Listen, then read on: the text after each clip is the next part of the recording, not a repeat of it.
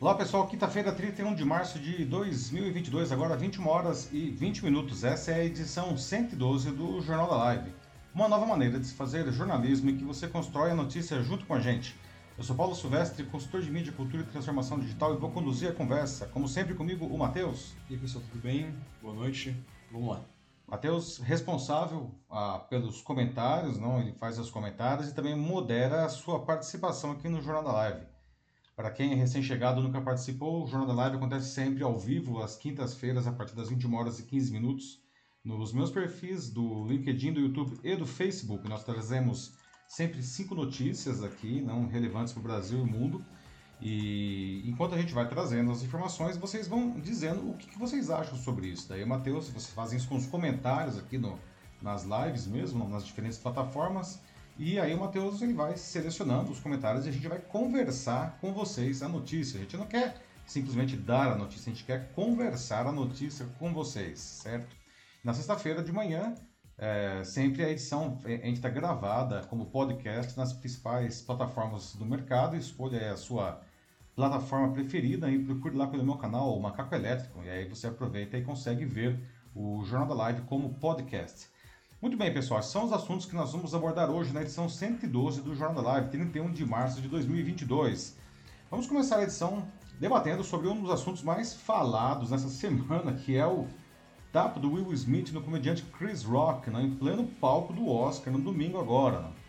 Há aqueles que acham que ele errou, né, que, e, os que há também aqueles que viram na atitude uma defesa legítima contra uma piada de mau gosto com a doença da esposa dele, não, que estava presente, aliás. Não. Ironicamente, Smith levou o Oscar de melhor ator poucos minutos depois. Não. Essa história ainda vai dar pano para manga, não? Nessa quinta, hoje, a Academia de Hollywood determinou que Smith envie uma defesa por escrito em 15 dias antes que eles tomem qualquer medida disciplinar, não? Mas, tirando o aspecto hollywoodiano do acontecimento, podemos extrapolar ah, para vários, vários elementos, nesse caso, para o nosso dia a dia, nada hollywoodiano, não? especialmente no mundo corporativo. Não? Afinal, Will Smith ele errou ou acertou com a atitude dele? Não? O tapa que ele deu no Chris Rock, não? na verdade, foi um tapa no Chris Rock ou em abusos da indústria, não? e por extensão de toda a sociedade. Não? E aí entramos nós também. Não? Quantas vezes a gente não tem que engolir sapos não? em nome de um bem maior, não? quase sempre manter o emprego? Há maneiras melhores de se lidar com esse tipo de situação no mundo corporativo e até nas nossas vidas pessoais, porque isso também acontece? Na sequência, vamos falar sobre como o Brasil bateu o recorde de abertura de empresas no ano de 2021. Segundo o mapa de empresas do Ministério da Economia, foram mais de 4 milhões tá, de novas empresas, maior número desde o início da medição, em 1931. Né? E isso representa um avanço de 20% não, em relação aos resultados de 2020. E a notícia a princípio parece excelente, não? Mas tem um ponto importante a ser levantado: as pessoas não estão empreendendo por vocação ou desejo, e sim por necessidade, pela incapacidade do mercado de trabalho em gerar suficientes vagas formais com carteira assinada. Não? Você sabe qual é o setor que mais cria empresas desse jeito? Não? E qual que é o risco não, que esses microempreendedores, por necessidade, digamos assim, escorrem? Não? Isso é uma saída sustentável para o desemprego? Vamos debater isso daí. Não? No nosso terceiro tema, vamos abordar o custo gigantesco aí dos parlamentares brasileiros. Não temos o, não sei se vocês sabiam disso, não, o segundo congresso mais caro do mundo, e só pede para o Congresso americano e lá, né, que é a maior economia do mundo. Não? É como se cada um dos 513 deputados e 81 senadores brasileiros custassem pouco mais de 5 milhões de dólares por ano aos cofres públicos, né? que dá mais ou menos 23,8 milhões de reais, cada um dos parlamentares. Né? Mas por que, que nossos congressistas custam tanto? Não? Será que a gente não, eles não conseguiriam exercer as suas funções com menos dinheiro? Não? E como é que isso é em outros países do mundo? Depois a gente vai debater sobre melhorias no trabalho híbrido, não ajustes na legislação, agora que acabaram de ser é, promulgadas aí pelo governo, não? É, oferecem agora mais flexibilidade e segurança jurídica ah, para essa modalidade e estabelecem modelos de contratação pra, por jornada e por produção, por exemplo. E nesse modelo haverá, inclusive, é, é, o, não haverá não, o controle de horas previsto na CLT para atividades em que cumprir o cronograma diário não é essencial, o trabalhador ele vai, ser, ele vai ter liberdade para exercer as tarefas na hora que ele desejar. O que vocês acham do trabalho híbrido, pessoal? Né? Ele veio para ficar mesmo? Não? Alguém aqui já está nesse formato, aliás, não gosta, não gosta? Como que é? O que vocês acham dessas mudanças da legislação também? E como sempre, encerrando a edição, a nossa notícia bizarra de hoje, não? Bom, a gente já falou aqui de um rapaz, o Jack Sweeney, não sei se quem aqui nos acompanha sempre, talvez até se lembre dele, que é aquele calor lá na Universidade da Flórida Central, ah, que a gente falou há algumas semanas que ele estava seguindo o avião do Elon Musk, né? Aliás, não só ele segue, como ele coloca no Twitter o mapa, não? Ah, de onde está o avião do dono da Tesla, da SpaceX e de vários outros executivos e artistas americanos. Só que agora, esse jovem de 19 anos entrou na guerra da Ucrânia, não? Quer dizer, ele não pegou em armas, ele nem está na Ucrânia, na verdade. Ele resolveu fazer a mesma ideia para atormentar o Vladimir Putin, não? Ele está indicando Onde estão os aviões do presidente da Rússia não, e de alguns dos seus amigos oligarcas? Não? O único problema é que o Putin, né, Matheus, bloqueou o Twitter, que é o que ele é. usa para mostrar esses dados na Rússia. Então, né, os russos não vão saber onde estão os aviões dos oligarcas e do Putin, não. Não vão ter acesso a essa informação confiável, né? Mas então, a gente vai falar sobre, a gente vai encerrar a edição falando aí dessa nova traquinagem do Jack Sweeney, não. Agora, é, engajado com a guerra na Ucrânia. Mas enfim, começando com um assunto sério, tá?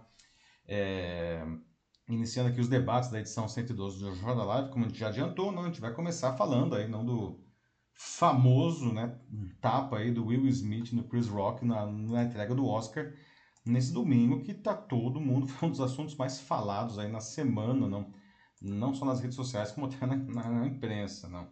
E tudo começou não, por causa daquela piada que o Chris Rock fez com a doença da Jada Pinkett Smith, que é a esposa uhum. do, do, do, Will Smith, não, que ela sofre de alopecia, alopecia não, né, e ela estava presente lá. Não. Bom, o mundo parece que se dividiu entre os que acham que o Will Smith, enfim, errou grosseiramente não, com esse tapa que ele deu lá, não, ou e aqueles que acham que não, que foi legítimo. Olha só, ele está defendendo a esposa, que foi realmente uma grosseria, né?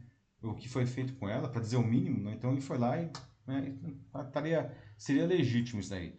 Eu gostaria de saber de vocês depois, inclusive, no que, que vocês acham né, desse ponto especificamente, se o Will Smith, enfim, se ele agiu bem é, dando esse tapa lá, né? Mas eu quero também usar esse caso para levantar aqui um outro debate franco com vocês, não? Que é justamente quem nunca que teve que engolir um sapo, ou vários, ou muitos, não? Na sua vida pessoal e na sua vida profissional, não? nome de, sei lá, manter. O emprego é o caso mais comum, né? Manter o emprego, não, ou evitar alguma desavença familiar, ou outros problemas de todo tipo, não. A gente acaba aceitando vários tipos de abusos em nosso cotidiano, não. Então eu já deixei umas perguntas aqui antes de eu trazer mais algumas informações, não. O tapa do Will Smith, então, não, ele foi no Chris Rock ou ele foi um tapa aí na sociedade, não, nesses abusos, não. E eu queria saber de vocês, não, até onde que dá para engolir um sapo, não? O sapo fica gordo demais, até onde que vai esse limite, não? E uma coisa que valeria para o Will Smith e também para todos nós, não? Existem maneiras melhores, enfim, de lidar com, com situações como essas, assim, tanto no mundo corporativo quanto no, enfim, na vida pessoal mesmo, né? Aí está o tapão, né, do Will Smith no Chris Rock, né? Bom, e infelizmente, abusos né, nos ambientes de trabalho e até em relações pessoais vem passando dos limites. Isso não é de hoje, né, gente? Aliás, muitos relacionamentos tóxicos não, de diferentes naturezas surgem desse comportamento de ficar aceitando esses abusos. Só que de vez em quando alguém acaba tendo uma reação exagerada, explode, não? E é uma coisa igualmente ruim quando isso acontece, que foi justamente o que aconteceu com o Will Smith nesse domingo aí, né? Bom, para quem não entendeu o que aconteceu, né, que enfim, não, não nenhum noticiário, não entrou nas redes sociais esses dias, não vou contar básica, rapidamente aqui o contexto, não. O Chris Rock, que é um comediante americano, ele insinuou que a Jada, que é a esposa do Will Smith, estaria pronta para estrelar uma sequência de um filme, aliás, bem ruim, chamado G.I. Jane, né, que, que é, é de 1997, não?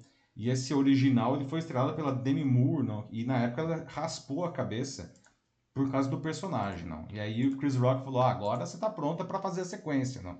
A Jada, não, que é, ela, ela raspou sim os cabelos dela agora, mas porque ela sofre de alopecia, né? que provoca a queda dos cabelos, uma doença, então ela raspou o cabelo por causa da doença. Né? E aí, no momento da piada, a câmera do Oscar, inclusive, filmou o casal que estava lá na primeira fila, porque, inclusive, o Will Smith era indicado para o Oscar de melhor ator, não?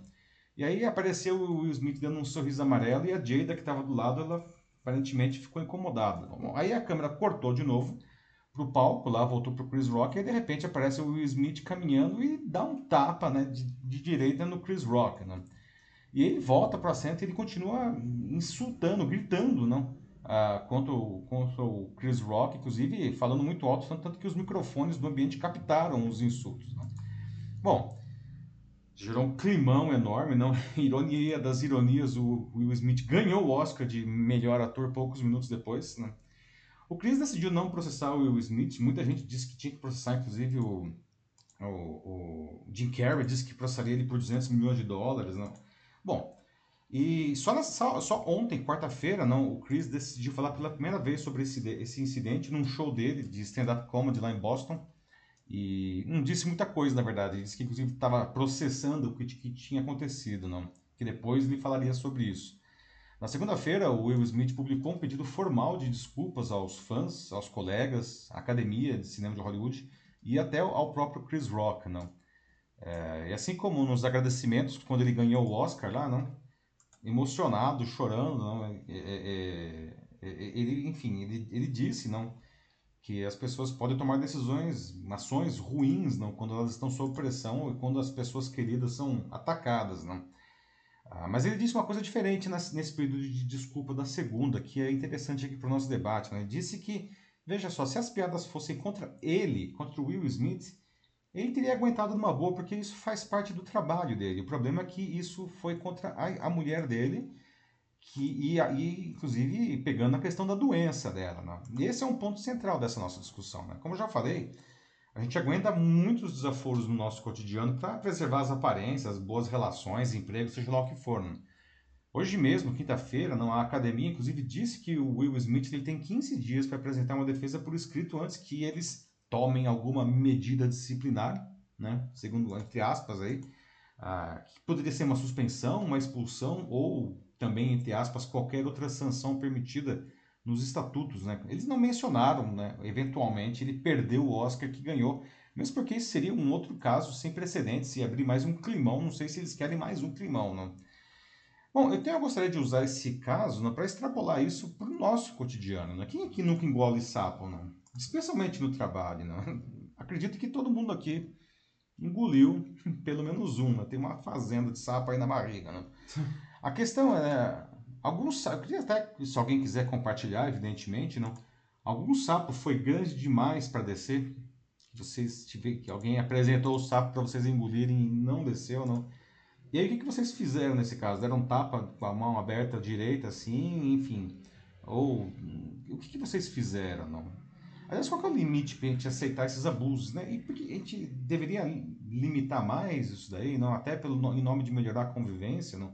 E aí, de novo, eu refaço a pergunta, será que o Smith agiu bem ou mal lá no Oscar, não? Será que ele não poderia ter se posicionado de uma outra forma, sem dar o tapa lá, sei lá, ainda mais que ele ganhou, não, o Oscar, mas que ele não sabia também naquele momento, não? Qual a melhor maneira da gente lidar, então, com esse tipo de coisa, gente, no nosso cotidiano aí, né? Pegamos o Will Smith para Cristo aí, né, para usar esse, mas acho que o debate realmente é importante, está todo mundo falando, e as pessoas ficam muito falando, ah, é, é, de um lado ou é do outro, e eu acho que os dois lados foram ruins, né, e aí já iniciando aqui, dando a minha opinião, se vocês me permitem, né, eu acho que a piada foi extremamente deselegante, para dizer o mínimo, né, eu acho que o Will Smith também é, errou dando aquele tapa lá, né? então não tem já é, Tim Smith, Tim Rock, sabe? Eu gostaria de ouvir de vocês, então, como que isso poderia ter sido um, um caminho melhor para isso daí, não? E aí, Matheus, o que o pessoal diz aí? Bom, a primeira começando pela é, Katia é, Rummelsperger, aqui no LinkedIn. Ela uhum. disse que esse tapa foi um nó com angústias, vivências que essa família vem sofrendo é, e até um caso de bullying direto e ao vivo na, na, na versão dela. Pois é, Kátia, esse é um ponto, né? É, é, é bullying, né? E é uma coisa, né? É, é, um bullying que foi, estava sendo visto aí por 17 milhões de pessoas, não? E agora temos aí 17 milhões de pessoas vendo Chris Rock levando um tapa na orelha, não por causa disso daí, não. Ah, como eu disse, não, eu acho que é, as duas coisas foram muito ruins, não. A piada foi completamente desnecessária. Aliás, estava até conversando aqui com o Matheus, eu acho que se duvidar, o Chris Rock levou, levou tapa ainda meio que gratuitamente, não porque a piada era, era aceitável, mas porque normalmente não os apresentadores não do Oscar, eles seguem alguns roteiros. Não? Tudo que eles falam, na verdade, foi escrito por alguém. Não? Então, se duvidar, o Chris Rock falou aquilo lá porque alguém tinha dito para ele falar. Não? E ele ainda por cima levou o tapão lá. Não?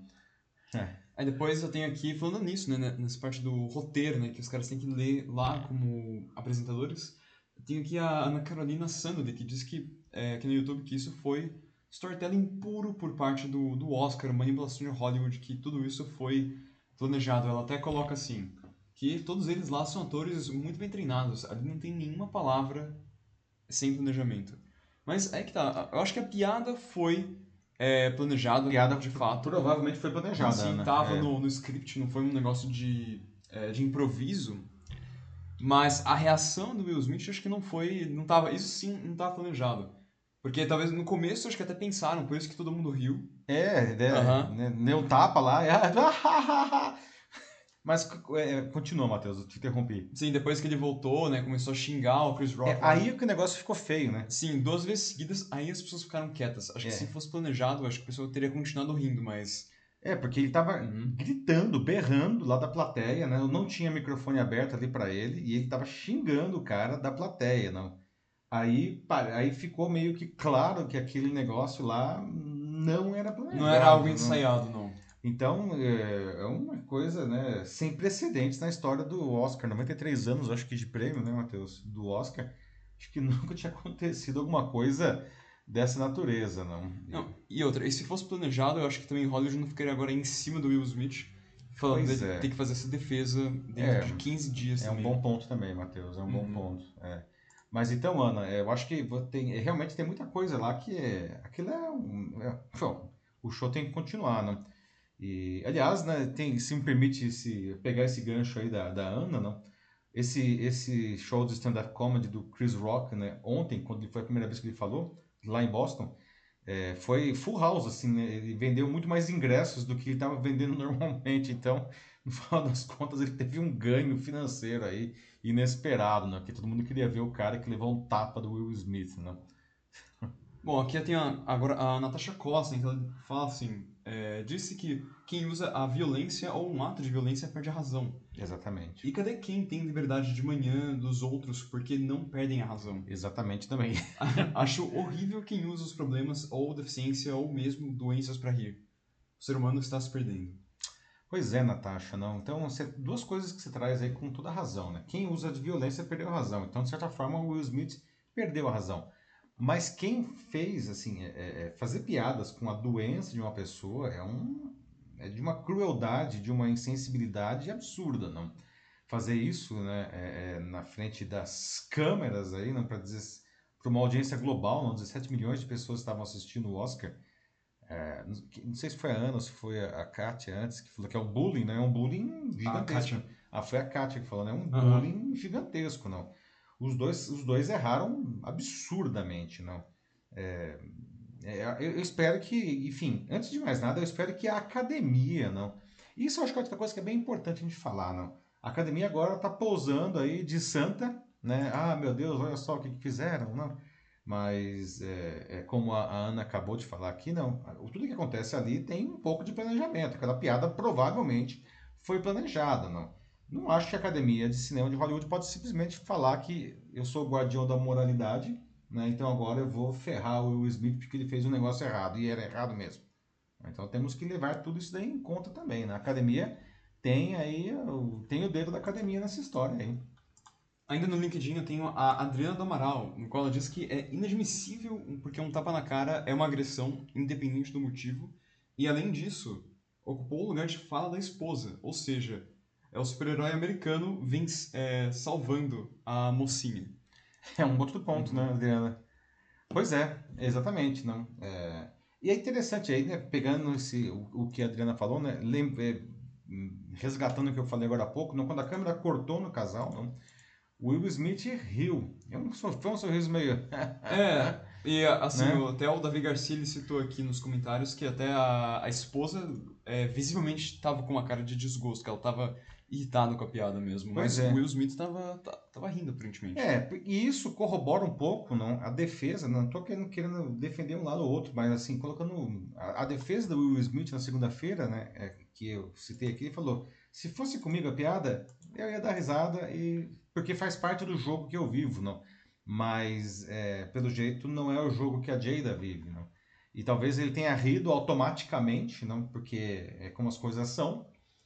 Ah, mas quando ele percebeu que aquilo tinha incomodado a mulher, né, sei lá, deu um, um momento de fúria, lá o sangue ferveu e foi aí deu tapa, mas aí, de novo, resgatando aí o que a Adriana falou, não, foi aí a questão do, do, do super-herói, não, aí, que, que, que foi lá, não, se, se manifestou, não. Não, e outra, acho que o que a Adriana quer dizer com isso é que também que a mulher, acho que ela- mesma Ela, deveria ter exatamente, tomado alguma posição, assim, não necessariamente o próprio Will Smith ter tido essa atitude. é, acho que é, é um bom ponto, que vai né? por aí mais até. é um bom ponto que a Adriana traz também, não, Aham. Ah, e eu acho que. Ah, é- então, pois é, né, Adriano? É, é, e isso mostra um pouco de hipocrisia da, da sociedade, né? Um pouco não, né? Muita hipocrisia, né? Ah, o- ela, ela estava lá por conta do Will Smith, né? Que era indicada aí ao, ao, ao Oscar de melhor ator e acabou levando, não? E de certa forma, eu, eu diria que a piada infame foi feita justamente porque ele foi indicado. Que se ele não tivesse sido indicado, ele ia ser só mais um é, ilustre é, é, convidado lá, não? E ninguém ia dar muita bola para ele, não faria piada. Mas veja só como são as coisas, não? A piada surgiu por conta do Will Smith, não? Ah, agrediu a esposa e a esposa não teve o espaço para se defender, mesmo que, enfim, se ele ganhasse, não, quem ia assumir no palco seria ele. Então, ou seja, ela não teria aí um espaço que ela deveria ter, não, para para se defender, né? Mas a questão é como que ela faria isso, não? É, é um negócio que estava muito um, um aí, né? Um negócio muito amarrado mesmo, né? Não sei se Adriana, se você quiser complementar aí o, a ideia em cima disso daqui, o que, que você acha, né? Depois, assim, tenho aqui também o Davi Garcia, que ele defende o, a ação do Will Smith, Uhum. que ele disse que o, o Will Smith aceitou é, o risco de perder o Oscar, ser expulso da academia, ao invés de ter que ouvir a esposa o resto da vida dizendo que ele não fez nada naquele dia. Então ele acha que o Will, assim, pela atitude, assim, ele fez algo, assim, certo. Ele até coloca depois que é, quem é casado sabe, então... É. Esse, é, esse é o argumento realmente, Davi, de muita gente. Não acho que o Will Smith agiu corretamente porque a mulher foi agredida e ele tomou as dores adequadamente e foi lá e resolveu a parada, né? Não creio, não creio, não tenho certeza absoluta, inclusive com base no que ele disse no pedido de desculpas formal na segunda e mesmo no momento em que ele fez lá o agradecimento do Oscar, não? Em que ele fez também um pedido de desculpas meio atabalhoado ali, não? Que ele fala que quando, quando existe uma agressão desse nível, não? As pessoas justamente tomam decisões que não são pensadas. Ele não pensou, não. Ele simplesmente reagiu ali, não? Ele não estava pensando se ele ia perder o Oscar, se ele foi lá e achou que fez que tinha que dar o tapa e foi lá e deu, né? Basicamente, não. Né, Se racionalizasse isso, não, talvez ele não fizesse, não. Talvez se ele racionalizasse, talvez ele tivesse lá é, sorrido amarelo, né? e aí quando ele subisse no palco para receber o Oscar, ele fosse lá e desse um, como a gente fala, um tapa com luva de pelica, não, desse uma enquadrada aí no, no Chris Rock na academia, não, ah, com palavras, não. É que também ele não sabia se ele ia ganhar, né? Quer dizer, né, não dá para saber, né, gente? Isso daí é só quem tá no sapato do, do Will Smith aí para saber o que realmente se passou naquela cabeça, naquele coração ali, né? Adriana do Amaral, assim, antes de ir partir por outros, ela completou também o que ela disse, né? Porque não é só pelo fato dela, é, do Will Smith ter tirado, assim, uma chance dela é, ter, assim, poder se defender, né? A, a Jada, Uhum. do próprio, da própria piada do Chris Rock. Mas que também né, não é só porque ela é esposa dele, mas também porque é, é uma formadora de opinião, uma mulher empoderada. Então Sim. seria incrível se ela tivesse se posicionado, assim, sem o, o Will Smith ter aparecido no meio, assim. Acho que Então aí ficou bem claro o que a Adriana quis Entendi. dizer. Uhum. Pois é, Adriana, né? É, e eu acho que seria incrível, né? Eu acho que assim, uh, foi o tapa foi totalmente disruptivo, não sem precedentes na história da, da, mas teria sido igualmente disruptivo e eu acho que não teria causado um problema no sentido de, enfim, da agressão, se ela realmente tivesse subido no palco, não para dar um tapa no cara, não, mas para pegar o microfone e falar, cara, inaceitável o que você está dizendo, por causa disso, por causa disso, por causa disso, por causa disso, e por causa disso e isso, e acho que isso teria sido uma coisa interessante. Concordo com você, Adriana, teria sido incrível se ela tivesse ocupado esse espaço mais de, que, de direito dela, né? Teria sido, aliás, isso sim teria sido, né, Matheus, um tapa com luva de pelica na academia, né? Realmente. Acho que teria sido sensacional. Depois tem um comentário aqui no YouTube da Haru, que ela diz que se os dois errados não fazem um certo, então por que uma violência física é menos certa do que uma agressão psicológica? Ah, mas não é menos certo, né? Uhum. Eu acho que, assim, é... acho que as duas coisas são ruins, né? Ah, é... Desculpa, é raro. Raro, pois uhum. é, né? Ah, eu acho que isso daí é, um, é uma sequência de, de erros, né? Que ah, eu gostaria que isso tivesse um desfecho. Não? Essa, essa, esse posicionamento da academia hoje é, me pareceu esse, essa exigência de um de uma defesa do Will Smith, não? Me parece que a academia continua não querendo assumir o, é, enfim, o papel dela nessa, nessa, nesse teatro aí, não, nesse show de horror, na verdade, e ainda é capaz de achar um, um, um bode expiatório e deixar o problema sem solução. Acho que as duas coisas foram muito ruins, Raro. Né? Não sei o que, que você acha, né? É, Matheus? Pois é.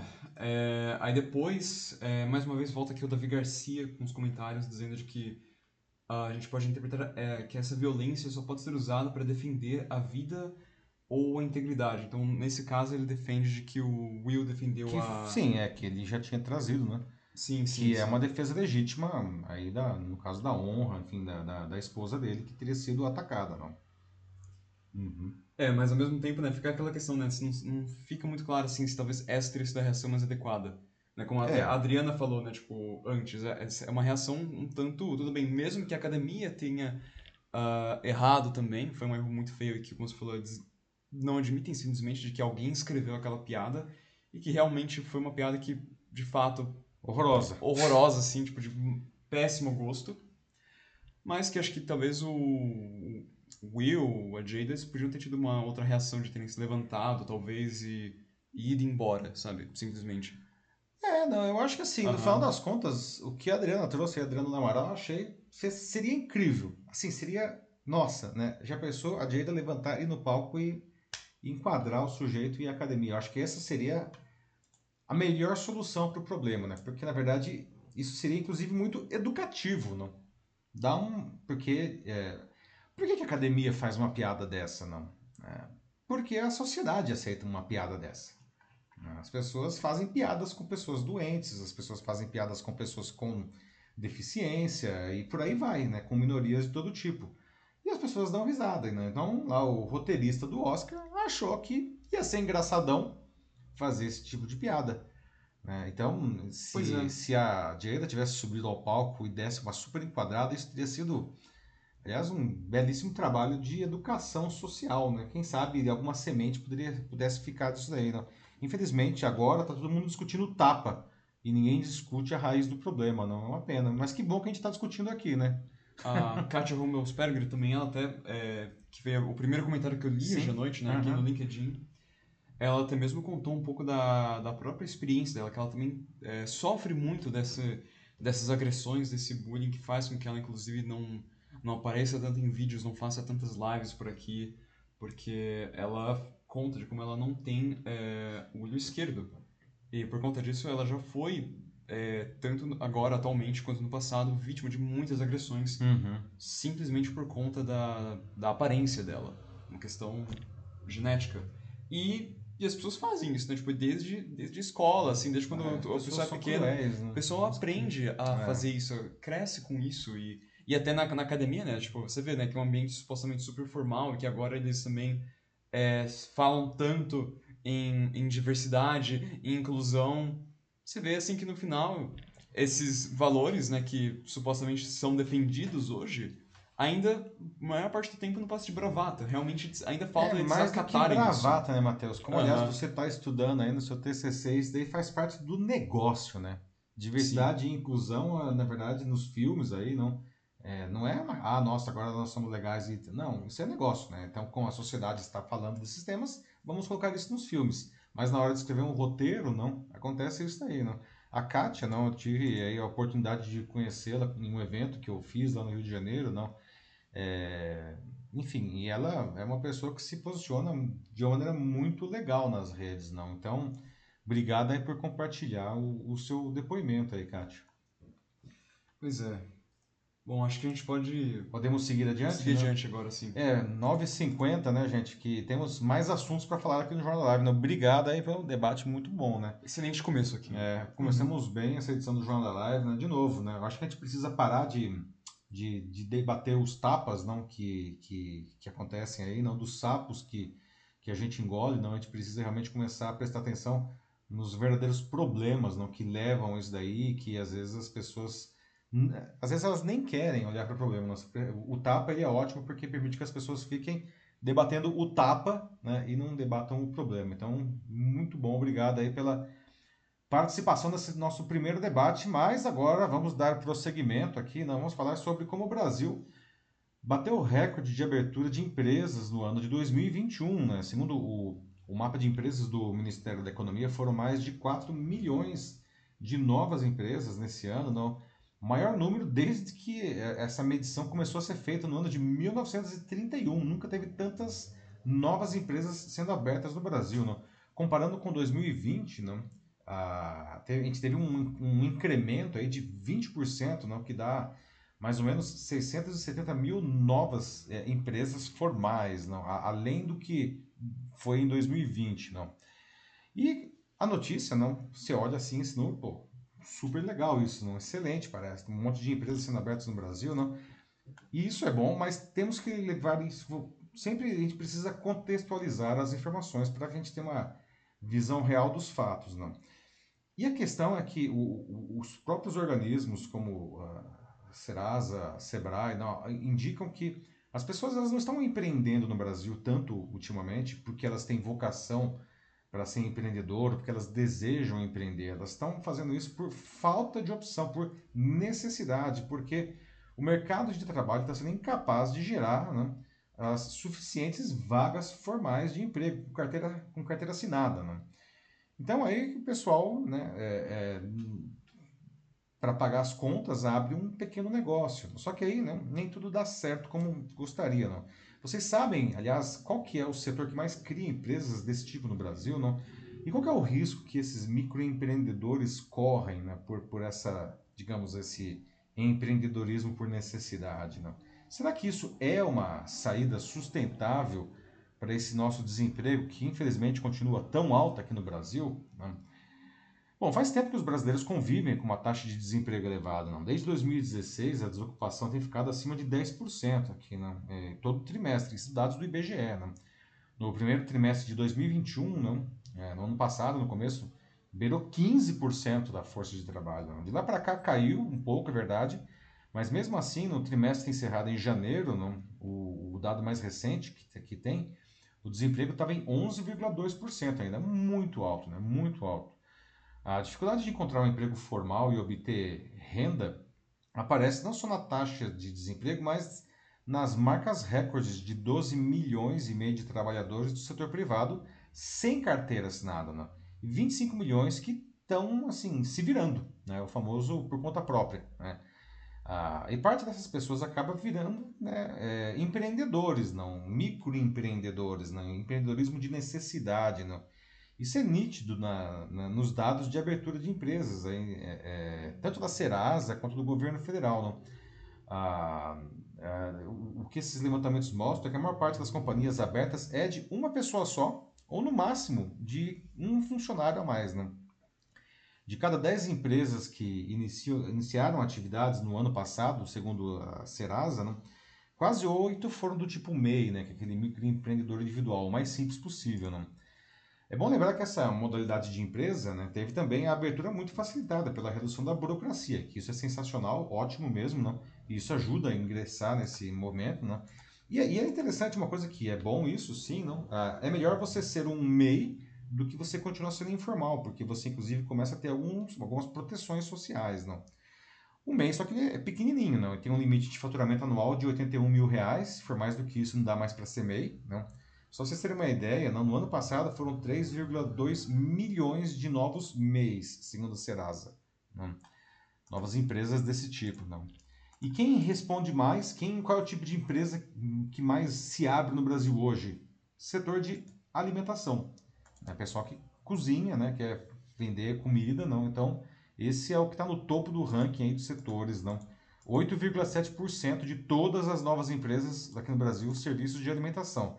Elas são seguidas por companhias de reparo e manutenção de prédios e instalações elétricas, é o, o, o, o setor é esse, o nome, não 5,9% comércio de confecções, ou seja, pessoas que fazem roupas ou vendem roupas, no 5,8%, e serviços de beleza, não? onde a gente está, por exemplo, cabeleireiro, manicure, etc., 5%. Não?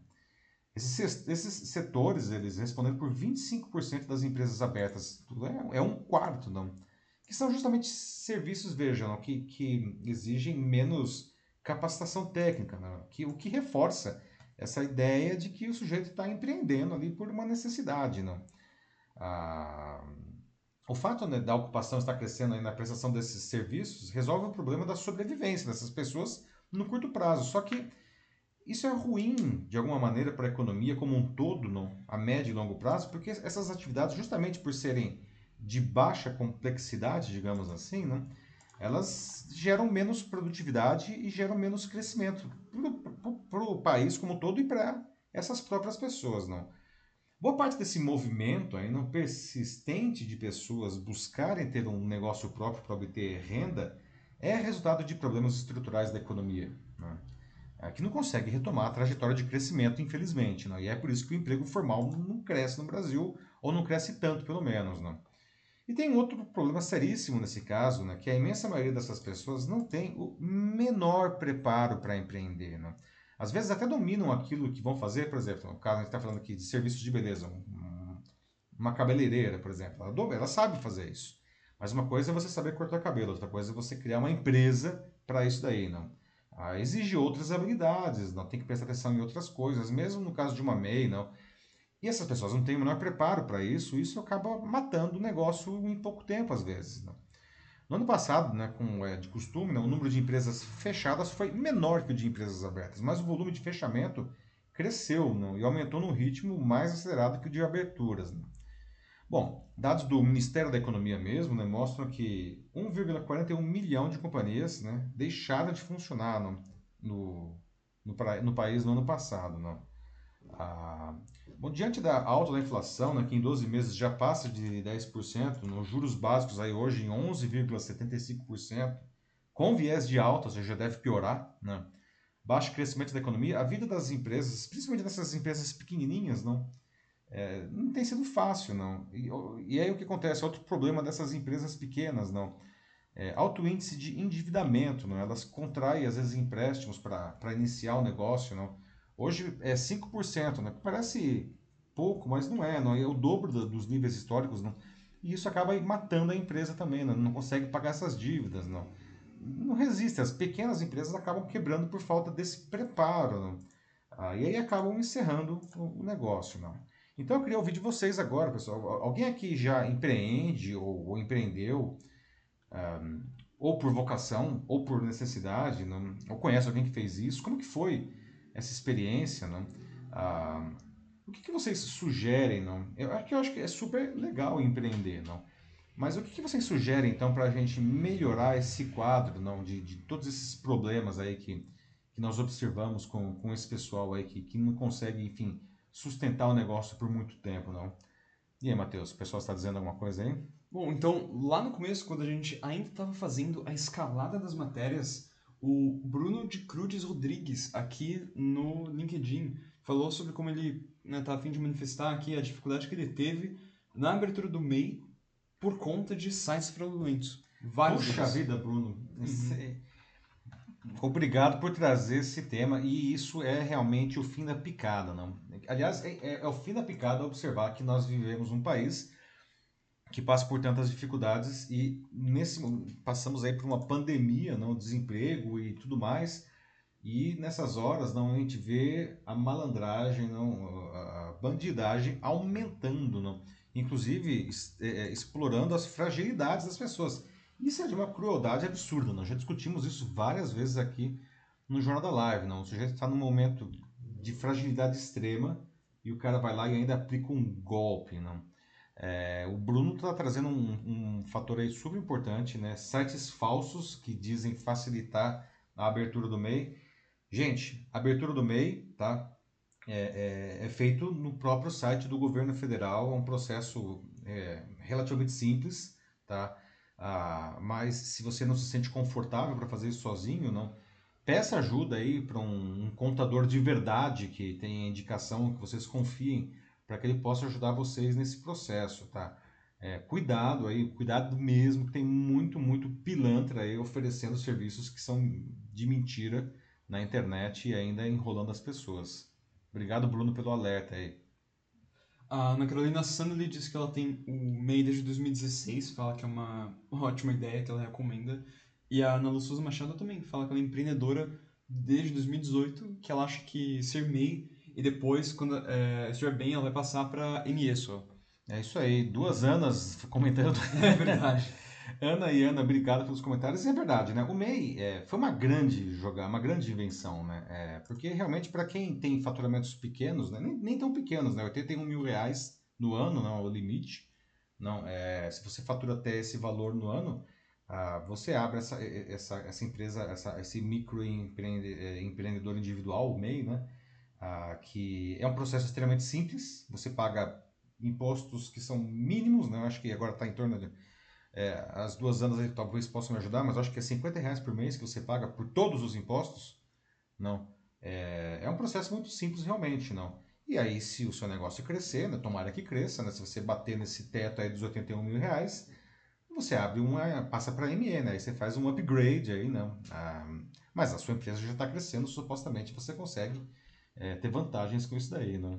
Então, bem legal e obrigado pelos depoimentos da Ana e da Ana.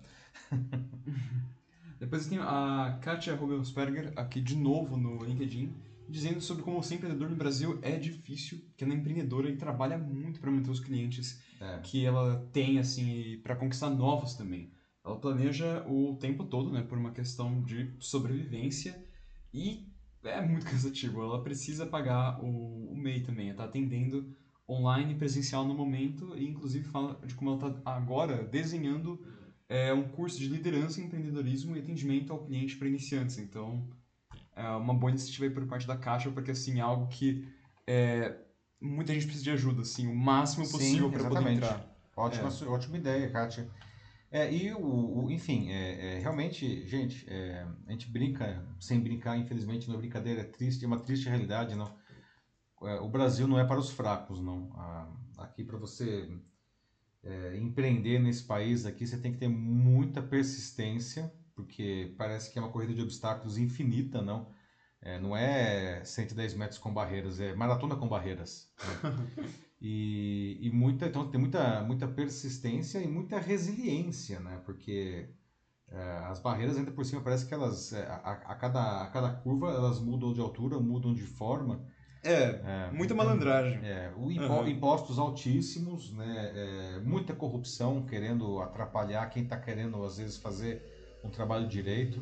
Corrupção, inclusive, parte tanto do Estado quanto do setor privado. Exatamente, uhum. não. Quem aqui, né, assim, histórias não, de fiscais não, que uh, fiscais, enfim, que deveriam justamente uh, verificar não, o bom funcionamento das empresas e a função deles é achacar as empresas, não, os empresários, não, para pedir propinas para que eles não, não, não deem multas, às vezes, indevidas. É um negócio horroroso, né? Realmente o Brasil não é para os fracos, mas, né, é onde nós vivemos, né? então vamos tentar fazer isso da melhor maneira possível, não? E eu acho que fazer as coisas direito é, é, a, é o primeiro passo, não? Acho que a gente não pode aí ir pro, é, tentar, ah, já que tem um monte de gente roubando, já que tem um monte de burocracia, eu vou também querer me dar bem e vou começar a sonegar imposto. Eu acho que esse é um caminho ruim, né? E, e vai ser o que lindo será quando todo mundo fizer a coisa certa. Não? A gente, os problemas vão diminuir muito e as coisas ficarão mais fáceis. Não? É, o Akati também de novo fala que o Sebrae ele oferece muitos cursos para aprender como planejar liderar, e que em 2005 fazia uma pós em pedagogia empresarial e ela chegou a fazer estágio no Sebrae como voluntária do projeto Cooperar para Competir. Ficou lá por cinco anos no projeto e aprendeu muito. É. Boa, boa lembrança também da Kátia. O Sebrae é sensacional, gente. Né? É uma instituição que, assim, eu tiro o chapéu para eles. Eles realmente ajudam muito quem está querendo entrar nesse mundo do empreendedorismo. É, eles têm cursos de diferentes naturezas, de diferentes durações, muitas coisas gratuitas assim, consultoria. É, então, para quem tem alguma dúvida de que caminho seguir, o Sebrae é uma excelente chamada, né? vale a pena. É. Bom, é, a Natasha Costa fala também que é um comentário que sei, fiquei um pouco confuso aqui na, na estrutura. Ela disse que mudou lá no Ceará esse ano. Ela fala que o meu, é, o MEI aumentou, ela disse. Ah, talvez o valor da... Ah, sim, sim, sim. Uhum. Sim, isso. A cobrança, né? Deve ter aumentado, é isso. Acho que é isso que a Natasha falou. É, é mas ainda é bem barato, né, Natasha? Né? Comparado assim, quem tá dentro do teto do MEI, mas o MEI é federal, né, Natasha? Então, aumentou para todo mundo, né? Não foi só no Ceará, né? Enfim, mas de qualquer forma, não, quem está dentro do teto aí de 81 mil reais, não, ah, putz, o MEI é uma, é uma mão na roda realmente, não, paga muito menos impostos e o processo todo é muito mais simplificado, não, não precisa ter contador, nada, tem uma série de, de vantagens aí, né? Se você está dentro do limite dos 81 mil reais, é um caminho a ser seriamente avaliado, né? Acho que a gente pode seguir é em frente. Isso, vamos seguir aí para o uhum. nosso próximo assunto. Atenção, pessoal, agora aqui 10 e 16 ao vivo no Jornal da Live. O nosso terceiro tema, vamos abordar o custo gigantesco dos parlamentares brasileiros. Não? Nós temos, não sei se vocês sabem, mas o segundo congresso mais caro do mundo. Não? A gente só pede para o congresso americano, né? que os Estados Unidos é a maior economia do mundo. Não? É como se cada um dos 513 deputados federais e dos 81 senadores brasileiros custassem pouco mais de 5 milhões de dólares por ano. Né? Que dá mais ou menos 23,8 milhões de reais cada um, todo ano, né? Por que, que eles custam tanto, né? Aliás, por que, que a gente custa tanto, inclusive, frente aos outros países? Não será que não daria para, enfim, exercer as suas funções com menos, não? Como que é isso em outros países? Quanto que custa, por exemplo, em outros países do mundo? Já que a gente é o segundo, os Estados Unidos é o primeiro, não? Como que, como que é isso em outros países do mundo, né? Bom, numa relação com a renda média dos cidadãos, né, e fazendo uma comparação mais proporcional, não, o Poder Legislativo do Brasil, inclusive, ele é o primeiro em despesas. Né? O gasto de cada congressista por aqui ele corresponde a 528 vezes a renda média dos brasileiros. 528 vezes. Segundo lugar nessa, nessa, nessa medida proporcional fica dos nossos vizinhos argentinos. Aqui. É, lá cada congressista, mas já é bem menos, né? É, ele custa o equivalente a 228 vezes a renda média local. Aqui 528 vezes, na Argentina, Nossa. o segundo lugar, 228 vezes. Então. Para chegar a essa conclusão, né, pesquisadores das universidades de Iowa uh, e do sul da Califórnia e da Universidade Federal de Brasília, não, eles compararam o orçamento dos, parla dos parlamentos e dos congressos de 33 países. Não, e eles emitiram esse relatório aí na semana passada. Não. Em 2020, o orçamento da Câmara e do Senado brasileiros somaram 2,98 bilhões de dólares, né? que dá 0,15% do PIB do Brasil. Né? Nos Estados Unidos, o valor total foi maior, 4,73 bilhões, né? mas o PIB deles é infinitamente maior. Não? Isso representa 0,02% do PIB americano, né? que não foi 0,15% do PIB. Terceiro lugar nesse proporcional foi o Japão, com 1,12 bilhão de dólares, igualmente 0,02% do PIB, igual o, o, americano, não. Seguido de perto é pela Argentina, 1,1 bilhão, não. Ah, em números absolutos, não, depois dos Estados Unidos, que custa 8,8 bilhões, e do Brasil, que custa 5 bilhões de dólares né, por ano, veio a Argentina com 3,3 bilhões. E depois, não? Depois dá um baita de uma, de uma, queda, assim, não? O quarto colocado é a Coreia do Sul, não? Então, ele vai da Argentina com 3,3 bilhões para a Coreia do Sul com 1,7 bilhão seguido de perto pelo Japão com 1,6 bilhão de dólares. Né? vocês terem uma ideia, o parlamento britânico, né, que todo mundo vê lá, né, é, a Câmara dos Lords, né, a Câmara dos Comuns, lá o, o Big Ben, blá, etc. Não, ele gasta apenas meio bilhão de dólares, né? O parlamento deles é bem mais baratinho que o nosso, né? O Brasil, infelizmente, não é um ótimo exemplo de um sistema. Né? Por que, que é tão caro aqui, não? É, e aí os especialistas uhum. vezes explicam, né? Porque a gente é um ótimo exemplo de um sistema político que ele não, ele não beneficia só as elites, como se costuma dizer, não ele beneficia a si mesmo. Não? Esse é o problema. Não? O sistema político brasileiro ele trabalha em grande parte para ele. Né? Esse é. é. Não. Em 2022, os gastos do legislativo brasileiro vão continuar altos, por exemplo. Não? Juntos a Câmara, o Senado e o Tribunal de Contas da União, que também é legislativo, não, vai ter esse orçamento de 14 bilhões e meio de reais, não, já autorizados, não. Principalmente vai assim, metade vai para a Câmara, não, 6,95 bilhões, Senado com 5,1 bilhões e o TCU aí com 2,4 bilhões. Não. O orçamento à disposição do Legislativo desse ano é maior que o de quatro ministérios juntos. Não. Ministério, se você somar o Ministério da Comunicação, Meio Ambiente, Turismo e o Mulher, Família e Direitos Humanos, né, somar esses quatro ministérios não dá o orçamento do Legislativo. Não. A maior parte, e para onde que vai esse dinheiro? Não? É, então, a maior parte não vai para salários e benefícios dos congressistas. Né? Não. Só de assistência médica no odontológica são 495 milhões de reais. Né? Segundo Morgasta, é com as aposentadorias e pensões, que dá 5 bilhões e meio de reais. Né? Além disso, a Câmara do Senado dispõe de quatro superquadras residenciais inteiras em Brasília, são os apartamentos funcionais, né? Ah, que o Congresso ele gasta 21 milhões de reais só para fazer a manutenção desses imóveis, mas, veja só, se o congressista não quiser morar nesses imóveis, não, ele pede um auxílio moradia. E aí são mais 10 milhões e meio de reais. Né? Ou seja, além dos 21 milhões para manter os apartamentos funcionais, ainda tem 10 milhões e meio para pagar os que não querem morar nos apartamentos funcionais. Né? Então, além de custar caro, não, a folha de pagamento do Legislativo Federal é extensa. Não. Para vocês terem uma ideia, quantas pessoas trabalham na Câmara? 14.778 pessoas. Tá? Na, 15 mil pessoas trabalham só na Câmara, né, entre comissionados efetivos, né, os concursados e os estagiários. Né. A, o maior grupo são os assessores dos gabinetes, não, 10.800 pessoas. Né. O Senado são mais 6.132 servidores e o TCU são mais 831 pessoas. Não. Mas como que isso, né? Como que os caras conseguem tanto dinheiro assim e ninguém fala nada? Não? Pois é, aí que tá, não. Esse é um outro problema. Os especialistas mostram que um dos grandes causadores disso é que o legislativo brasileiro ele tem a última, para dizer a única palavra na definição do próprio orçamento. Não, ou seja, que é estranho. É, ele define uhum. né, quanto que ele quer gastar. Não. E, e, e, o problema é que não tem nenhum outro poder que pode fazer um contrapeso. Não.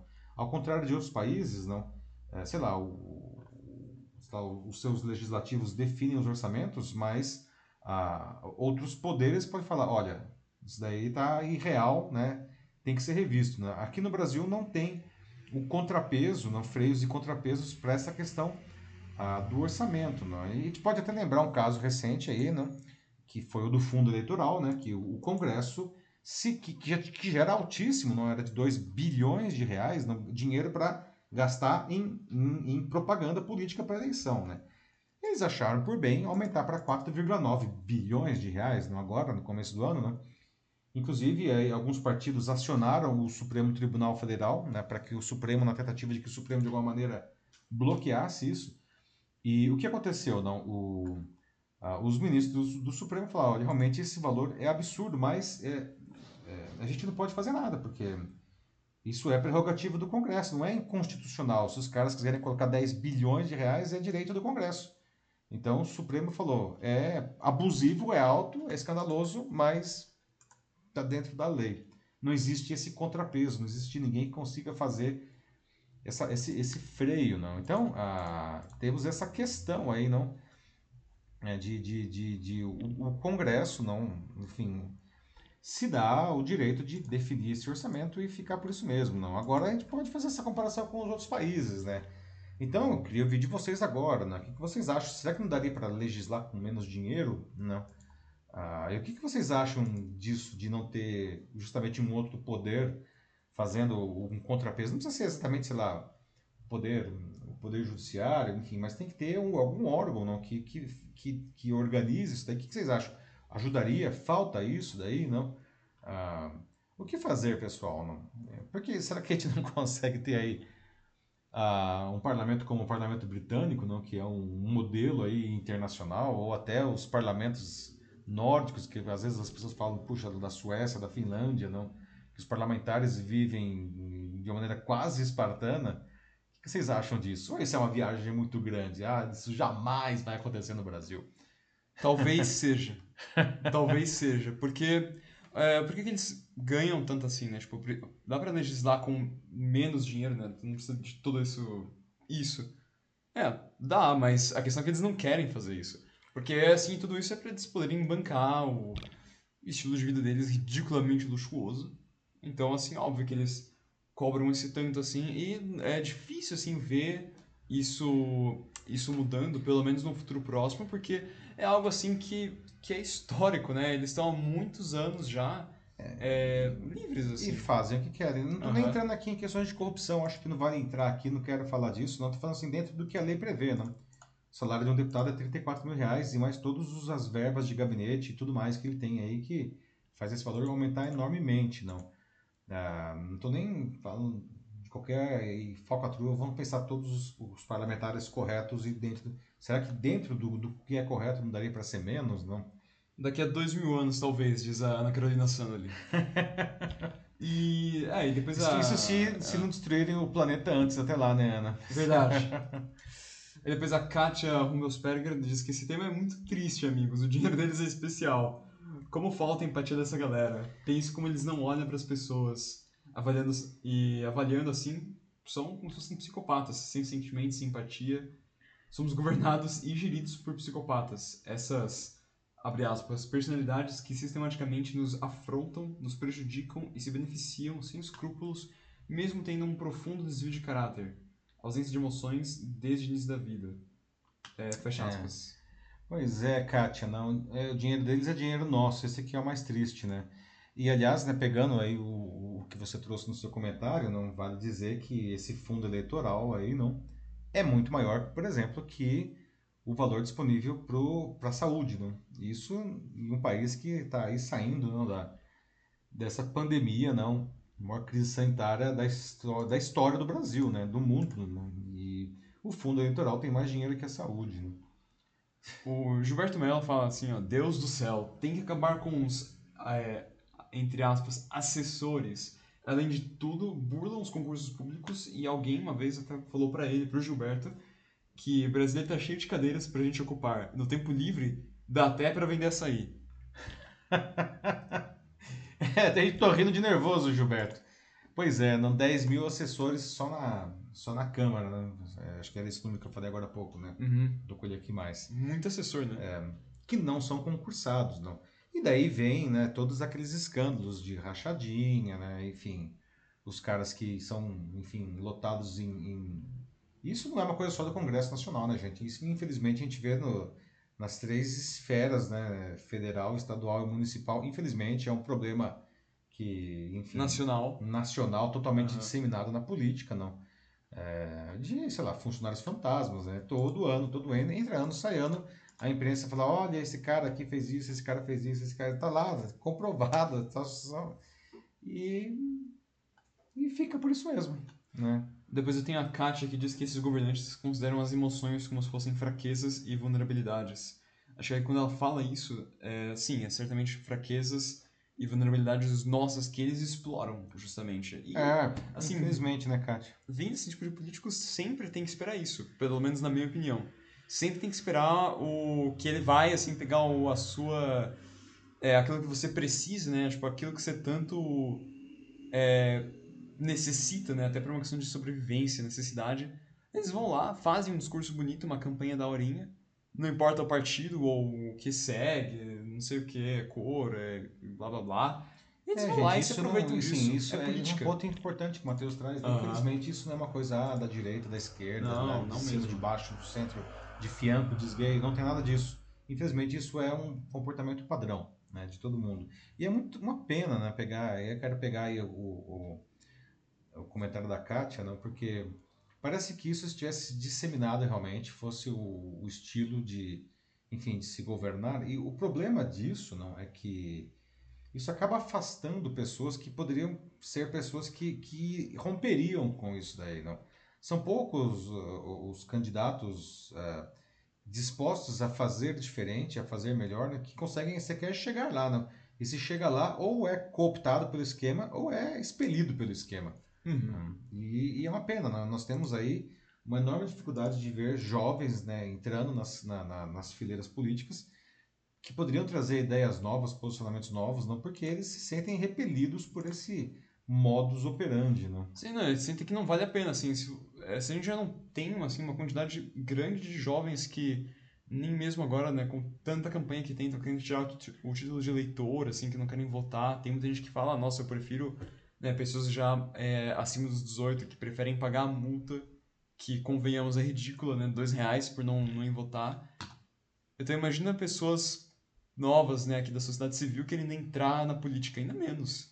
Ainda Mas aí é uma pena, né? É uma pena. A gente precisa, a gente precisa do jovem na política, não. Não só a, a como candidato, não, mas votando, não. Porque é, é, é, esse pessoal que, que é o futuro do, do país. Eles é que podem trazer a semente da mudança, não. Senão a gente fica sempre com as mesmas raposas velhas aí, não é um problema isso. É. Bom, é, eu acho que é isso aí. Dá Seguimos adiante? pro quarto já. Vamos lá, pessoal. 10 e 20 aqui ao vivo agora do Jornal Live. Né? Vamos falar agora sobre melhorias no trabalho híbrido. Né? Bom, ajustes na legislação, né? agora recém é, é, promulgados, para oferecer, oferecem agora mais flexibilidade não? e segurança jurídica para essa modalidade de trabalho, o trabalho híbrido. Não? E estabelece, inclusive, alguns modelos de contratação por jornada ou por produção. Né? Ah, nesse modelo de, aí, de, de, trabalho híbrido, agora seguindo essas novas regras, não, que foram editadas aí para uma medida provisória, não, haverá o controle de horas, não haverá o controle de horas previsto na CLT quando for desse jeito, não. Ah, para atividades em que cumprir o cronograma diário não é essencial, né, o trabalhador ele vai ter liberdade para exercer as tarefas na hora que ele quiser, inclusive. Isso ele está sendo contratado por produção. Então tem que entregar no dia tal, entrega você faz como você quiser, né? Ah, então, eu queria deixar é, umas perguntas aqui, né, antes de trazer mais informações sobre essas mudanças. O que, que vocês acham, gente, do trabalho híbrido? Não é, é um negócio legal? Veio para ficar? Não? Alguém aqui já trabalha né, é, dessa maneira? O trabalho híbrido, lembrando, é aquele que alguns dias você trabalha no escritório, outros dias você trabalha em casa, não? Inclusive a quantidade de dias também é uma coisa flexível, não? Ah, não é só o home office que ficou super famoso na pandemia, que as pessoas ficam direto em casa. O trabalho híbrido é, como o próprio nome sugere, uma mescla. Não? Alguém está nesse formato já? O que, vocês acham disso? Não? Ah, bom, deixa eu trazer aqui mais algumas informações para vocês. Tá? Além desses itens já citados, não, ah, caso a contratação, a empresa contrate não, é, por jornada, por exemplo, não, essa medida provisória permite, por exemplo, o controle remoto do empregado, pelo empregador não, Inclusive, viabiliza, nesse caso, o pagamento de horas extras se o funcionário passar não, a, do, do horário do expediente. Não. Além disso, o teletrabalho, não, o trabalho remoto, né, o nome teletrabalho é engraçado, é, pode ser até aplicado a aprendizes e a estagiários. Né? Então, está realmente regulamentando mesmo isso daí nas diferentes modalidades. Né? Ah, pelo texto aí da MP, não, a presença do ambiente da empresa para as tarefas específicas, ainda que de forma habitual, não descaracteriza o home office se for o caso, não. Além disso, os profissionais com deficiência ou com filhos de até 4 anos, é, eles têm que ter prioridade no caso de ter uma vaga assim, ah, algum, ah, quantas, algumas pessoas vão poder trabalhar de casa. Quem são os que têm prioridade? Os que têm deficiência e os que têm filhos de até 4 anos. Não? Até então, né, não tinha flexibilidade nenhuma formalizada entre trabalho remoto e presencial. Não? E agora, então, a intenção desse dispositivo legal não é permitir que as empresas e os trabalhadores façam acordos específicos, né, de acordo com a necessidade dos dois e conciliando aí os modelos né, na empresa e o, e o em casa. Né. Não tem mais nenhuma diferença em termos, de, por exemplo, de pagamento, né, de salário, é, entre quem está em casa e quem está na empresa. O salário é, não pode ser diferente. Então. Ah, no caso de contratação por jornada, por exemplo, não, Aí tem que respeitar a legislação trabalhista normal, né? Porque aí tem que ter hora de almoço, tem que ter descanso à noite, tem que ter hora extra, porque aí não está contratando por produção, está contratando por jornada, né? Ah, se for por produtividade, né, muitas vezes por entrega de um produto, né, de um, sei lá, o pessoal de TI trabalha muito com isso, não? ou o pessoal de design, não? Aí o próprio trabalhador, não, ele escolhe se quer trabalhar de manhã, de tarde, de noite, o fato é, ele tem que entregar, né, é contratação de produtividade. Ah, você tem que entregar aqui esse, sei lá, esse, esse, esse aplicativo daqui a 30 dias. Se o cara quiser folgar três semanas e trabalhar que não condenado na última semana, ele vai ter essa liberdade, desde que ele cumpra o prazo. Né? A nova norma aí não, é, também define algumas regras ao trabalhador, não? Ah, isso é bem interessante também, uma coisa aí, eu acho que uma modernização né, que já vinha antes e ficou maior aí com a, com a, a pandemia, não? Que é a questão do cara morar, do trabalhador morar num lugar diferente do lugar que ele foi contratado, numa outra cidade, num outro país até, não? Nesse caso, não é, vale a legislação do lugar onde ele celebrou o contrato, né? sei lá, digamos assim, que ele, a empresa está aqui em São Paulo, e foi contratado, celebrou o contrato em São Paulo, depois ele vai morar na Tanzânia, né? continua valendo a lei né, aqui brasileira, o contrato de São Paulo, por mais que ele esteja na Tanzânia. Né? Ah, isso é uma coisa importante também que reflete uma, uma, mudança social em curso grande, né? que é a questão das pessoas terem essa mobilidade. Né? Quem trabalha no Brasil para uma empresa no exterior não segue a legislação trabalhista brasileira, então. Né? Antes, a, a legislação trabalhista ela não permitia, por exemplo, que o teletrabalho pudesse ser feito de forma alternada ou em locais diferentes não, de onde fica a empresa. Então, realmente é uma, uma modernização aí. Né?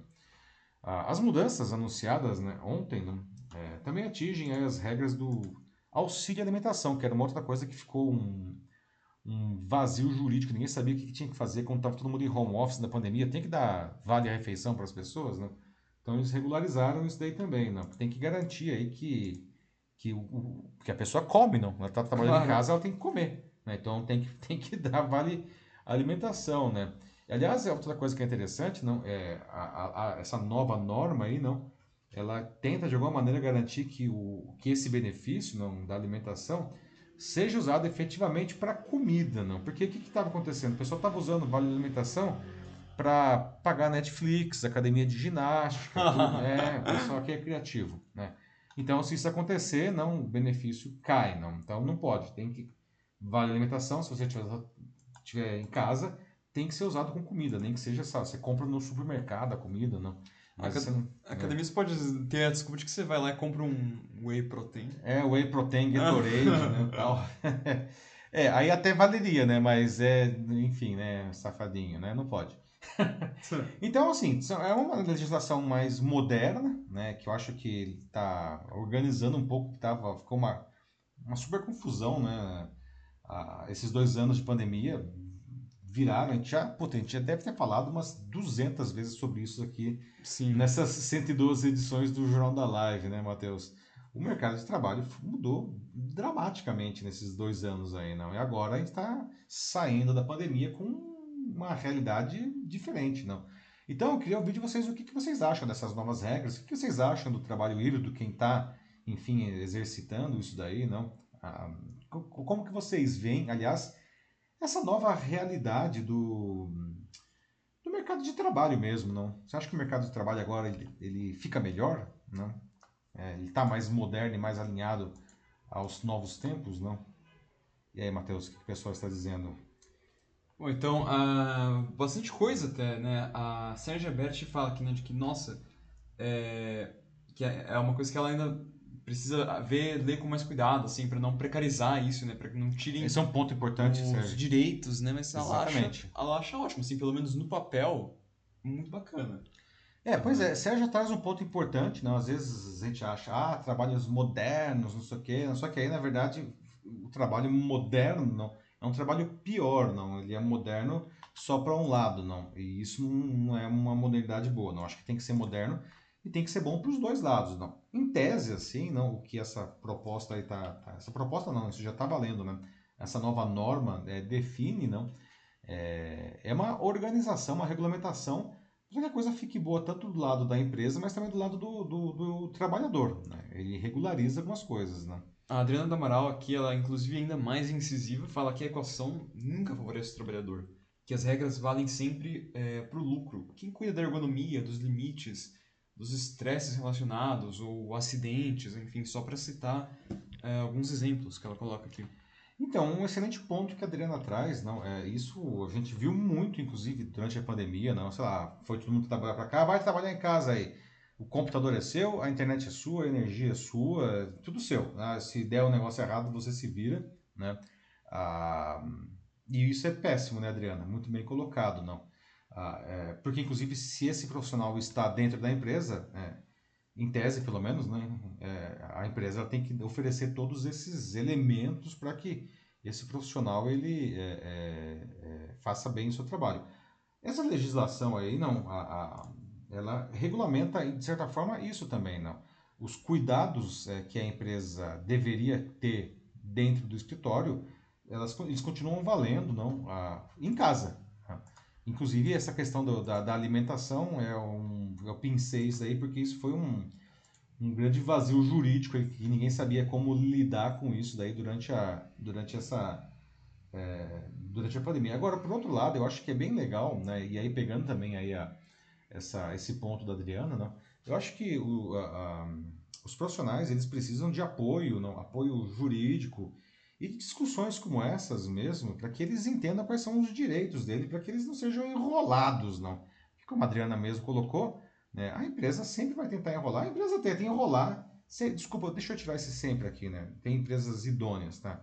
Mas enfim, é, tem muitas empresas, né, que seja presencial, seja online, elas vão enrolar mesmo o funcionário, né? Então o funcionário ele precisa de alguma maneira ter alguma rede de proteção e de informação de qualidade para que esse problema seja, no mínimo, minimizado. No mínimo, minimizado ficou péssimo. Mas vocês entenderam, né? É, pelo menos minimizado. É. Uhum. No mínimo mitigado, né? Pelo menos mitigado. Né?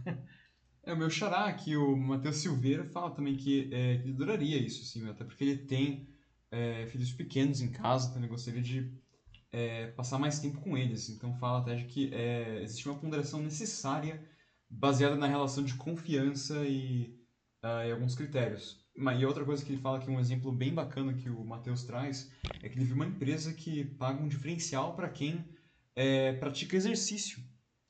Olha só que interessante. Pois é. Muito legal. Muito legal, que é uma, enfim...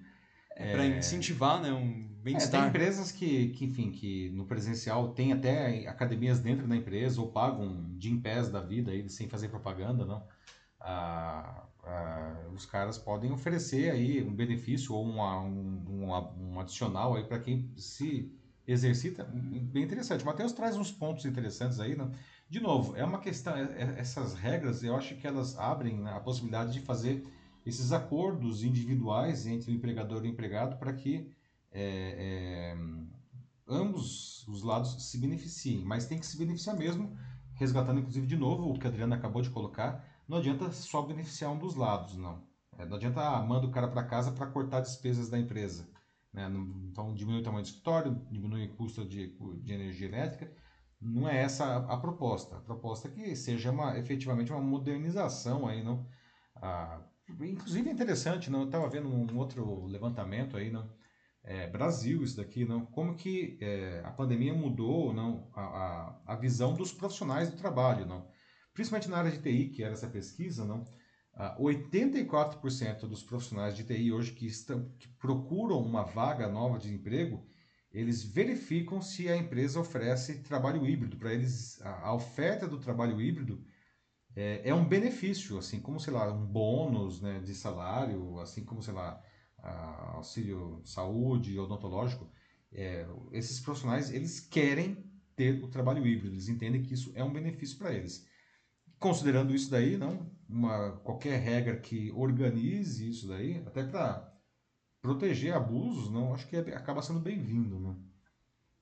É, depois, assim, né, e até falando em abuso, né, tipo, quando tem algum problema, assim, né, tipo, de, desde que seja uma pequena reclamação até a denúncia de, de qualquer tipo de abuso que aconteça, é importante que exista essa ponte entre o funcionário e o empregador mais que nunca agora. A Kátia coloca aqui, né, sobre como o genro dela trabalha numa grande empresa, mas que ele está muito cansado, o rosto abatido, que ele trabalha é, de noite, assim, mas de dia também, às vezes, e precisa atender um filho de seis anos ao mesmo tempo.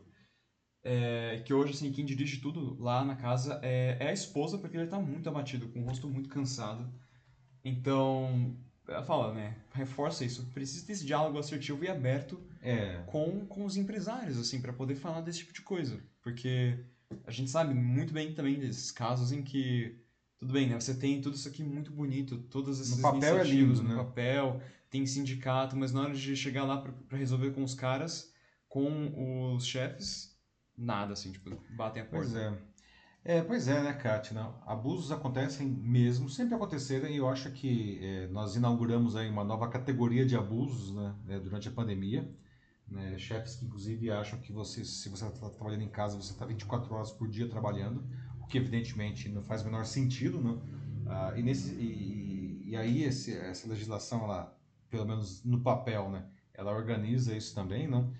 Ah, mas, é, no caso do seu, seu genro, não, acho que é o genro que ela falou, né? Sim, gente. o seu genro, não, é, às vezes é um contrato por produção, não, se ele está trabalhando em casa, não, é, pode ser até mais interessante do que um contrato por jornada, não, que ele, ele aí tem flexibilidade de gerir o horário dele e até organizar, por exemplo, com, combinar com as tarefas, ah, não sei quais eventualmente tarefas que ele tem associadas ao filhinho dele, não, é, de novo, é, é, é, é uma, é uma regra né, que parece interessante, mas tudo vai depender aí, não, ah, de, de empregados que consigam não ter um, um- Não adianta nada você ter uma regra né, linda, maravilhosa, se as cabeças continuam sendo as mesmas do século XIX, não. Se o gestor, se o, o empregador aí ele for um tirano, não, é, ele vai, como a Adriana colocou agora há pouco, ele vai continuar sendo um tirano. Uhum. né? Ah, e é por isso, justamente, né, como eu falei, a gente precisa ter os empregados bem informados, né, empoderados, para que eles possam, enfim, tomar as decisões adequadas aí, fazer esse, esse posicionamento aí, né? E até acionar a justiça se for o caso, né? Sim, acho que o maior medo de todo mundo é assim que eles sejam de alguma maneira é, tenham assim as jornadas totalmente assim é, extrapoladas para um tamanho Enlouquecidas, né? é não não específico, É, né? O então, Matheus fala isso. É, a- isso é o que estava acontecendo, né, né, Matheus? Matheus e Matheus, né? Ah, Sim, sim. Nessa pandemia, não, as pessoas começaram a trabalhar que nem umas loucas condenadas, né? Porque, assim, ela tinha hora para começar e não tinha hora para terminar, não. E o chefe lá meia-noite mandando um WhatsApp e esperava que o cara lesse e que o negócio tivesse resolvido de madrugada, não. Esperava mesmo. Obviamente que é uma loucura isso daí, mas isso Uhum. a gente viu muitos casos. Né? Então, eh, o problema eh, está posto. Né? Como eu falei, a gente inaugurou uma nova, nova categoria de abusos. Né? A gente precisa, eh, e, e os profissionais eh, eh, e os gestores também, não, eles estão ainda tentando descobrir qual que é o caminho aí desse novo jeito de trabalhar. Né? Eh, o mundo mudou, gente, mesmo. Hum. Acho que podemos seguir em frente. Seguimos adiante? Sim. Obrigado aí pelos comentários. Pessoal, hoje está muito bom, né, Matheus? Tá muito excelente. debate excelente aí. Às vezes não dá pra gente ler tudo, não.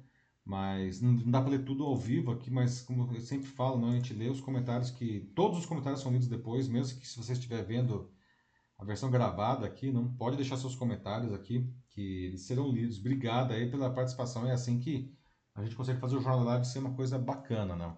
E agora aqui 10 e 37 ao vivo no Jornal da Live. E chegamos na nossa notícia bizarra, não? Como sempre, encerrando a nossa edição, não? Já queria trazer aqui de volta não, um, um personagem que nós conversar, falamos dele há poucas semanas, o Jack Sweeney, não? um calor aí da Universidade da Flórida Central, lá nos Estados Unidos. Não? A gente falou aqui há poucas semanas. Não? Na época ele tinha ficado famoso porque ele estava usando informações públicas dos transponders, que são uns aparelhos que todo avião tem, né, que, que eles dizem co- coisas como altitude, velocidade, direção, latitude longitude. Ah, todo avião tem isso daí, não? É, até por uma questão de segurança, né? é, um, é um dispositivo de segurança e essa informação é pública. Eu, o, o rapaz, aí, o Jack Sweeney, ele descobriu né, os códigos dos transponders de alguns executivos, então ele começou a. Ele criou uns bots, não? E ele começou a rastrear né, os bots desses executivos famosos e colocar isso em mapas, que ele colocava em tempo real. Onde estará agora o Bill Gates? Né? On- Inclusive, o mais famoso desses, desses rastreados aí foi o Elon Musk, né, que é o dono da Tesla e da SpaceX. Né? Sim. Agora, esse jovem de 19 anos decidiu entrar na guerra na Ucrânia, né? não pegando em armas, não indo para a Ucrânia, não, mas fazendo aquilo que ele já fazia, não, só que agora ele quer atormentar o Vladimir Putin. Não? E ele está indicando onde estão os aviões do Putin, do presidente russo, né, em tempo real, não? E também, também de alguns dos seus amigos, não, os seus oligarcas mais próximos aí, não? Tá num jogo bem mais perigoso agora. É, pois é, né? O cara tá mexendo com, a, com os hackers russos aí, não, cara?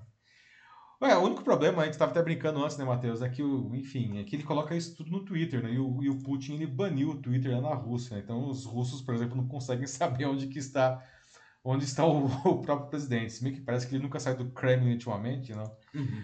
Bom, piada, brincadeiras, o que vocês acham dessas invasões desse rapaz, pessoal? Será que ele coloca em risco a vida desses executivos, desses políticos? Ou isso aí é só uma zoeira inofensiva, não? Alguém aqui está disposto a saber onde que está o avião do, do Putin? Não, eu vou falar aqui como que você faz rapidamente. Esse daí é o Jack Sweeney, olha só. Cara de bom moço, né? É, ele está rastreando desde junho de 2020 a, a aeronave N628TS, que é o, o, o, jato particular do Elon Musk. Né? Desde então, esse calouro não tem divulgado os mapas do paradeiro do, do, do, do cara que já é o homem mais rico do mundo. Não? Aí uma conta que ficou famosa no Twitter, que já tem 397 mil seguidores, não? Tem, diz a lenda que quando, esse, quando ficou famoso mesmo, não, o Elon Musk teria mandado uma mensagem direta para ele, não? oferecendo 5 mil dólares para que ele desativasse a conta, não. Pô, pô, mão de vaca, né? O cara, 5 mil dólares, né? E parece que ele até. O menino falou: ah, não, manda um Tesla Model S aí para mim que eu desligo. Né? Mas isso tudo não se sabe se é verdade, não. Bom, agora o foco do, do Sweeney, né, são os aviões dos oligarcas russos né, e as aeronaves que estão associadas ao próprio Putin, não. Esse rapaz, ele colocou no ar dois novos bots no Twitter. Aliás, anotem aí, quem quiser saber, não. O primeiro é o arroba, né, RU Oligarchs Jets, né, ou seja, RU O-L-I-G-A-R-C-H-J-E-T-S, ou seja, os jatos dos oligarcas russos, RU Oligarch Jets, né? que mostra dos magnatas, e tem o arroba PutinJet, esse é mais fácil, não precisa soletrar, não, que fala onde está o avião do Putin, não. Essas duas contas, gente, já estão com 500 mil seguidores, não. O, o Oligarch Jet, quem que o, quem que o Sweeney está pegando aí do, dos, dos, dos oligarcas, não? Por exemplo, o Roman Abramovich, não, que é, é, era, é ainda né, o dono do Chelsea, lá do time de futebol inglês, não, magnata do aço lá, ele está inclusive querendo vender aí o Chelsea, porque ele está na lista aí, né, de, de, de, de enfim, da, da, das, dos oligarcas russos que os governos ocidentais estão querendo pegar né, os seus bens por causa da guerra, não? O outro é o Leonid Mikhelson, que é o diretor e coproprietário da Novatec, que é a maior produtora independente de gás da Rússia, e o Alexei Usmanov, não, que é frequentemente citado na, lista dos homens russos mais ricos e também um dos primeiros, veja só, um dos primeiros investidores do Facebook e da Xiaomi, né? Bom, o Jack Sweeney conta, né, que quando os ataques russos começaram, ele recebeu mensagens de seguidores pedindo que ele fizesse um monitoramento focado nos oligarcas russos, não? E aí ele falou, por que não? Ah, por que não, né? Estar aqui né, entre uma aula e outra aqui da Universidade da Central, do, da Flórida Central, vou fazer uns bots novos aqui, não? E aí, de fato, pegou e criou esses bots aí, não? Ah, pois é, não. Ah, e como eu falei, são dados públicos isso daí, né, dos transponders. Você só precisa descobrir o código do transponder, né?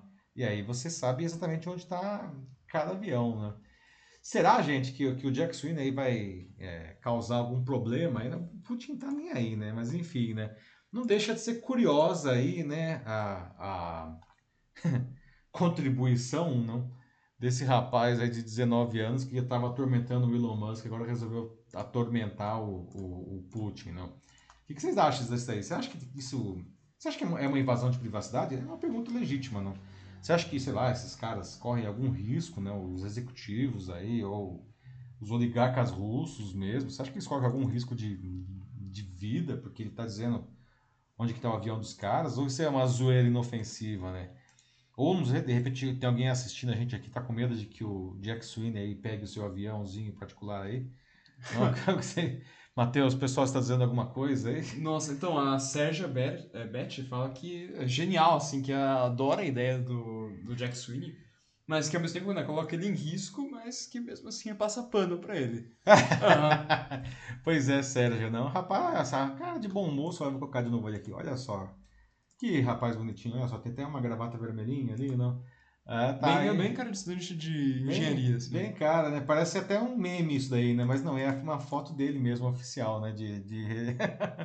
É, a Ana Carolina Sandra aqui no YouTube fala, né? Ah, muito bonitinho, mas quem, quem corre risco é ele, não é não. É. É, corre É. um certo risco, né? O Putin, ao contrário do Elon Musk, não é alguém que acha que vai dar um Tesla pra ele quando Não, é capaz de dar um peteleco do malte. É, o cara adora envenenar aí, né, Matheus? Envenenar os, os Ah, seus ah, inimigos políticos, Não, né? são tudo acidente isso aí, não sei o que você tá falando. É, né? Ah, gente, desculpa, gente, o que, Né? tô falando aqui, né? Não, existe nada disso daí, não. É, Tudo. mas sei lá, o Jack Sweeney fica esperto aí, melhor ele ir pela sombra. Mas olha, assim, eu acho que muita gente, assim, é, tem, assim, interesse nessa informação do, assim, até do, por conta da guerra, né, em saber onde estão não só os amigos do Putin, mas o próprio Putin. E, assim, é uma informação que poderia até mesmo ser usada por vários malucos aí que estão querendo, assim, ir, assim, pra, de alguma maneira, né, combater na guerra, ou até mesmo por vários governos poderiam usar É. isso, mas é difícil, né, É, porque mas assim, caras... saber onde que tá o avião do Putin não quer dizer que alguma coisa vai acontecer com o Putin. Aliás, pouquíssimo, pouquíssimo, pouquíssimo provável que alguma coisa aconteça com o Putin a partir dessa informação. É, não, e como você falou também, o Putin, ele tá o tempo inteiro no Kremlin agora. Ele tá É fechado. o bunker dele lá, no- só saiu lá para pro estádio lá na semana passada, né, Matheus? Semana retrasada para fazer aquele comício dele lá. É, né? não, Montou o- estádio da final da Copa 2018 lá. É, não, o Putin tá super protegido. Ele sabe exatamente o que ele tá fazendo, então ele vai ficar lá. Nossa, e é. mesmo. É, Cara, assim, esse KGB, né? Não- é, espião ainda por cima, né? Então o cara. É, ele sabe, sabe se esconder. Mas e quanto a- ao, aos colegas, né? Os oligarcas russos, eles. Ó, o Abramovich aí, né? É, eles viajam muito mais, mas assim. Certamente, assim, eles têm uma segurança lá, ainda mais agora, É, reforçado é, pela também. guerra. Não vai acontecer Aham. nada com eles. Acho também que tá mais no nível da zoeira inofensiva do que alguma coisa que possa realmente causar um risco de, de, de morte para esses caras aí, não? Sim. É, não, assim, o Jack é esperto, mas numa situação de guerra dessas, o pessoal do Putin também. É, pois é. Bom, Como- eu acho que é, É isso, isso? aí. Aham. Bom, pessoal, só para dar umas risadas no final, né? Chegamos aí então ao final dessa edição 112, 112 semanas de Jornal da Live.